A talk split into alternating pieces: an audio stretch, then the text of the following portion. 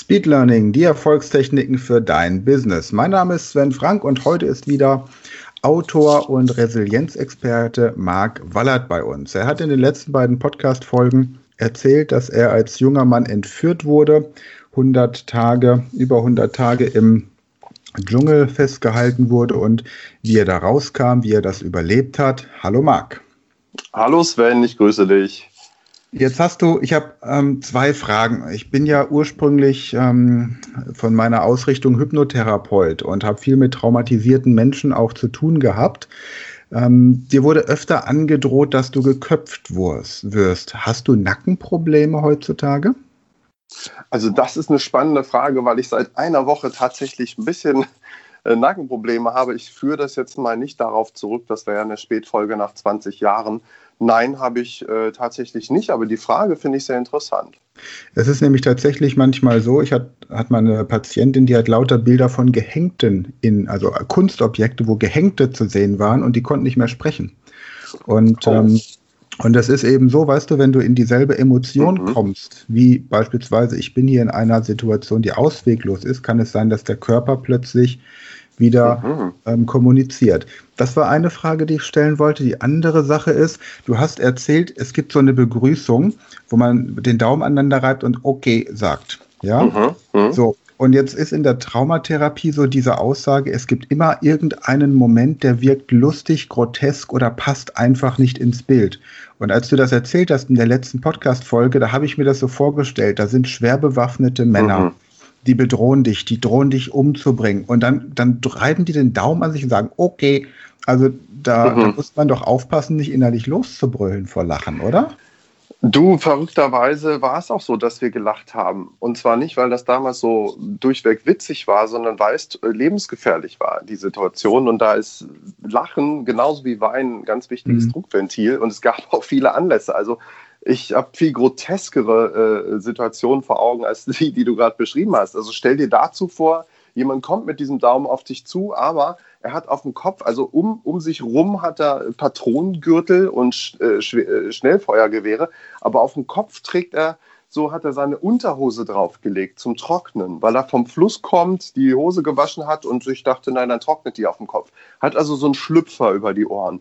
Da kannst du dir vorstellen, wie bescheuert das aussieht. Und wenn der dann vor dir steht und sagt so, okay, Marc, dann äh, ja, musst du zwangsläufig eigentlich lachen. Ne? Und sie tun es auch. Also das ist, ist verrückt. Ja. Es, ist, es ist wirklich, also ich meine, da sieht man mal wieder, wie, wie nah wirklich extreme Emotionen beieinander mhm. existieren können, oder? Exakt. Ähm, ja. Genau, weinen und lachen so nah beieinander. Ja. Okay, so, jetzt bist du zurückgekommen nach Deutschland und ähm, ich formuliere es jetzt mal so, du hast gesagt, du, du fühltest dich erleuchtet, ähm, wahrscheinlich hieltst du dich für unverwundbar, mir kann nichts mehr passieren. Ich habe mich dem Herrgott quasi ausgeliefert, er hat gesagt, mag mein Freund, das ist noch nicht deine Zeit, äh, genieß dein Leben und irgendwann hattest du ein Burnout. Ja. Nicht, nicht als, als äh, Reaktion auf diese Erfahrung, sondern mhm. weil du Deadlines hattest, die dich quasi bedroht haben, wenn man so möchte. Ja? Also auch da wieder, die Frage ist, waren die Emotionen ähnlich, dass du das Gefühl hattest, du, du bist in einer Situation, aus der du nicht rauskommst mit diesen Deadlines? Oder worauf führst du das im Nachhinein zurück, dass du da in Burnout gekommen bist? Mhm. Ich war ganz anders Geisel meiner selbst. Also ich war ja physisch frei zu gehen. Das ist ja jeder eigentlich grundsätzlich mal bei der Arbeit. Aber ich war mental nicht in der Lage, mich aus dieser Situation zu befreien und war in dem Hamsterrad, kam nicht raus. Und ich habe mich natürlich gefragt, wie kann das sein? Diese Deadlines sind ja nicht tödlich, auch wenn sie so heißen. Ähm, was macht mich da so fertig? Warum stresst mich das irgendwie mehr oder warum bin ich da nicht so stark wie damals im Dschungel? Und äh, ich, es dauerte ziemlich lange. Ich habe ziemlich lange den Fehler gemacht, immer wieder aufzustehen, weiterzumachen, wie ein Stehaufmännchen. Bin immer wieder rein in so einen Job, der mich wieder gestresst hat und habe irgendwann gemerkt, ich muss was anderes machen. Und das andere war ganz nah an dem, was damals mein Dschungel für mich war, wo ich ja sehr, sehr stark war. Denn da ging es wirklich um etwas, das mir am Herzen lag. Es ging ja darum, in die Freiheit wiederzukommen. Es ging ums Überleben. Und im Job habe ich mich manchmal gefragt, wofür kämpfe ich da eigentlich? ne? mhm. ne? bis spät in die Nacht. Wofür mache ich die Überstunden? Und ich hatte mit meiner Arbeit ähm, einfach keinen tieferen Sinn verbunden. Ich habe viel Analyse, viel Abstraktes gemacht, das ich konnte, aber das mir sehr, äh, letztlich keinen Spaß gemacht hat. Und daraus musste ich erst später lernen, es geht nicht nur darum, irgendwie stark durch so Situationen zu kommen, sondern vor allem danach auch etwas daraus zu lernen.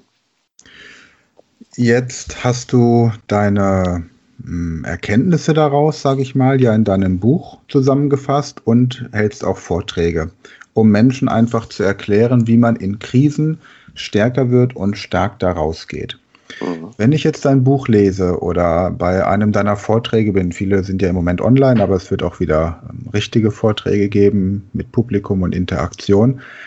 Wie schaffst du es, die Erfahrungen, die du gemacht hast, so zu transportieren, dass ich als Leser oder ich als ähm, in, in, mutmaßlich krisengeschütteltem Geschäftsmann, Familienvater, Familienmutter, Familienvater, Familienmutter, komisches mhm. Wort, oder? Familienmutter. Aber ja. Eigentlich ist es das ne? doch, ne? Ja, ja, also ne, es, gibt, es gibt einen Familienvater, ja. aber keine Familien, also da muss ja. man auch was ändern. Da werden wir gleich mal bei der Genderpolizei melden. Ja, ja also wie, wie, wie kriegst du das hin, dass ich als, also, dass ich diese Extremerfahrung einer Geiselnahme nicht brauche, um trotzdem von deiner Erkenntnis profitieren zu können, Marc? Na, ich arbeite im Buch und in meinen Vorträgen sehr emotional und sehr bildreich. Das heißt, ich entführe die Leser oder auch äh, Zuschauer oder Zuhörer in den Dschungel. Das ist so der erste Teil, wo wir äh, mitten aus dem Traumurlaub entführt werden, wo wir durch verschiedene äh, Abenteuer letztlich kommen. Und da teile ich dann meine, ich nenne sie Dschungelstrategien, was hat mir damals geholfen und übertrage das dann immer in die Welt des Lesers oder des Zuhörers. Also wie kann er in seiner Welt eben auch gut mit Unsicherheit zum Beispiel umgehen, wie kann er seinen Optimismus äh, gezielt stärken und vieles mehr. Und das geschieht wirklich über diese Bilder. Und ich erzähle auch sehr bildreich über mein Leben danach was ja äh, nicht mit der Entführung geendet hat, zum Glück, sondern mhm. es ging weiter, ganz anders. Und da äh, geht es eben auch darum, sehr persönlich über meine äh, ja, Jobkrisen, Burnout, aber auch Beziehungskrisen, äh, die Menschen mitzunehmen, wo sie sich auch sehr stark andocken können, auch emotional, weil ja viele diese Krisen aus ihrem eigenen Leben kennen. Und dann wirklich zu zeigen, naja, das Steh-auf-Männchen, das wir alle so vor Augen haben, und ich auch damals, das ist vielleicht nicht das beste Bild, um gestärkt aus Krisen hervorzugehen. Du bist mittlerweile verheiratet und Familienvater, wenn ich das richtig weiß. Also Vater von Sohn, Tochter, beides? Zwei. Ich habe zwei ganz kleine Kinder, genau, okay. eins und drei. Super Alter, ein großartiges Alter. Okay. Ja. Ähm, jetzt ist es ja so, wenn du und, deine Eltern ja auch so etwas erlebt hast, dann bist du ja ständig in der Presse auch danach, ja. Und jetzt kam dein Buch raus, das äh, weckt dann natürlich nochmal diese ganzen Erinnerungen und gerade dann, wenn die Presse gerade nichts zu berichten hat, dann holen sie wieder die alten Archivbilder raus. Mhm. Habt ihr heute noch, deine Eltern oder auch du, mit, äh, mit der Presse irgendwie zu tun, dass ihr sagt, Freunde, wir wollen jetzt aber auch irgendwann mal möchte ich jetzt der Vater sein und der Ehemann und die Großeltern und wir möchten nicht ständig dieses Stigma haben, dass wir diejenigen waren, die damals entführt wurden. Habt ihr mhm. irgendwann einen Cut gemacht oder ist das heute immer noch so, dass du regelmäßig Interviews dazu gibst? So wie jetzt hier ja auch. Ich meine, ja. Man kommt ja nicht ums Thema rum, wenn man ehrlich ist, oder? Naja, es ist also vor 20 Jahren anders als heute. Vor 20 Jahren äh, war ich es irgendwann leid, das Entführungsopfer zu sein und diese Story immer wieder zu erzählen. Heute ist das anders. Ich bin ja gerade mit, äh, mit, mit, mit äh, meinen Erfahrungen jetzt in die Öffentlichkeit auch gegangen, weil ich damit auch einfach Botschaften ver, äh, verknüpfe. Also ich bin nicht über Entführungsopfer, sondern Entführungsüberlebender. Ja, ganz mhm. wichtiger Unterschied. Ich habe also vieles gelernt, von dem ich äh, merke, das ist auch wertvoll für andere Menschen potenziell. Und deswegen freue ich mich heute auch, wenn ich äh, eben Möglichkeiten habe, hier in die Öffentlichkeit zu kommen. Bin viel im Fernsehen, viel im Radio und bin das auch gern und habe ja nicht zuletzt auch deswegen mein Buch veröffentlicht. Mhm. Es gibt es ja andere Speaker, die so Verhandlungsführung unterrichten, ne? die dann sagen, hm. ja, da wurde jetzt jemand als Geisel genommen und die wollen 5 Millionen US-Dollar. So, hm. Und jetzt wissen wir aber, die wollen am Freitag Party machen, also sagen wir denen einfach mal, pass mal auf, du kannst 10.000 haben, mehr haben wir leider nicht. Ja, mhm. so, dann sagen die, nee, kommt überhaupt nicht in Frage. Und dann sagst du, okay, dann sagen wir 12.723 und 50 Cent plus meine ähm, Mickey Maus Sammlung. Aber mehr geht echt nicht. Wenn du solche Verhandlungsführungstrainings hörst oder Coaches oder Speaker-Kollegen, ähm, was macht das mit dir? Du warst ja quasi auf der anderen Seite. Du weißt ja nicht, was ja, im Endeffekt gemacht wurde, ja? Du, ganz ehrlich, darüber habe ich noch nie nachgedacht. Das war so der Aspekt, der mich auch nicht wirklich interessiert hat, also an, an meinem Erlebnis. Ich habe es natürlich von innen erlebt, äh, wie sich Verhandlungen anführen, anfühlen, wenn die sich äh, viereinhalb Monate ziehen und mhm. es da ums eigene Leben geht. Aber ich bin da jetzt kein Experte, weil ich war bei den Verhandlungen ja auch nicht dabei. Ich habe nur gemerkt, es gehört wohl dazu, einfach die Verhandlungen mal ein paar Wochen auszusetzen. Das ist für die Betroffenen ziemlich äh, mühsam. Das kommt zum Lockdown gleich. Ne? Und mhm. Äh, das, äh, aber wie da verhandelt wird, da bin ich gar kein Experte, ist auch nicht so das, was mich am meisten interessiert. Es geht für mich immer darum, wie können Menschen in schwierigen Situationen stark bleiben oder werden. Und wie hast du deiner Frau geholfen in der Zeit, in der das erste Kind auf der Welt war und die Nächte quasi krisenhaft ähm, waren, weil das Kind immer wissen wollte, ob ihr es wirklich lieb habt, wenn es nachts ruft und weint und ähm, die Brust möchte und äh, alles ähm, Kolik ausleben möchte, was so geht. Ja, also ich, es klingt komisch, aber für uns hat sich das ganz anders dargestellt. Wir haben eigentlich immer ziemlich gute Nächte gehabt. Also es ist durchaus auch äh, spannend, mit zwei so kleinen Kindern in die Selbstständigkeit durchzustarten.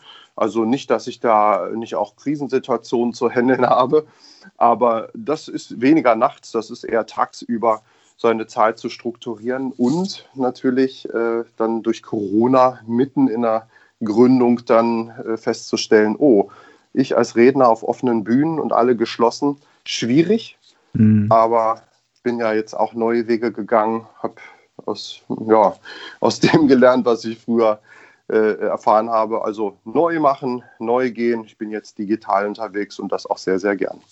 Prima. Wo geht bei dir die Reise hin? Wohin wird dich deine Familie, dein Leben, deine Zukunft entführen? Naja, ich hoffe nicht, das Leben mich entführen, sondern ich werde hoffentlich in aller Freiheit meinen Weg mit meiner Familie gehen dürfen. Und der wird zum einen, ist der gerade in, global erstmal nee, digital geworden. Das ist ja für viele so, dass äh, ihr Geschäftsmodell umgestellt wurde. Ich halte also meine Vorträge digital. Charmanterweise heißt das auch, ich kann sie auch international halten. Das heißt, das mache ich sehr gerne. Das Buch ist jetzt auch auf Englisch quasi raus. Und das gibt uns natürlich eine unwahrscheinliche Freiheit, auch äh, was Lebensräume angeht. Äh, ich bin weniger am Reisen und mehr mit meiner Familie zusammen. Und im Hinterkopf wächst so langsam auch ein zweites Buch, auf das ich mich sehr freue. Und ja, kann nur sagen, also das Schicksal äh, fordert, aber unterm Strich hat es wohl gut mit mir gemeint. Prima. Vielen Dank, Marc, ähm, für diese drei Interviews und sag nochmal, wo man dein Buch bekommt. Also am besten natürlich in Ketes kleinen Bücherladen, um den regionalen Buchhandel zu unterstützen. Wie heißt dein Buch? Ja, das heißt stark durch Krisen von der Kunst nicht den Kopf zu verlieren und ist am besten bei Oma Käthe im, um die Ecke zu haben. Sonst natürlich, klar, auch äh, überall im Onlinehandel auf meiner Webseite markwallert.com äh, gut zu finden. Und ja, ich selber genau auch da in den sozialen Medien. Ich freue mich sehr über äh, Kontakte. Vielleicht gibt es auch den einen oder anderen aus deiner Community, der sich mit mir in Verbindung setzen mag. Ich freue mich darauf. Prima. Also, wenn ihr Interesse habt, geht bei Marc auf die Website, verlinkt euch mit ihm bei Facebook und ich kann bestätigen, Marc antwortet auf Anfragen und dann habt ihr die Möglichkeit, gerade vielleicht jetzt auch in der Krise für euer Unternehmen, Marc auch mal als Speaker zu buchen. Vielen Dank, Marc. Ich wünsche dir alles Gute für dich, deine Familie, deine Selbstständigkeit und äh, ja, wer weiß, vielleicht treffen wir uns mal, wenn alles wieder ein bisschen normaler ist, auch mal persönlich. Sehr gerne. Ich freue mich drauf. Vielen Dank, Sven, für die Einladung. Bis dann. Tschüss. Tschüss.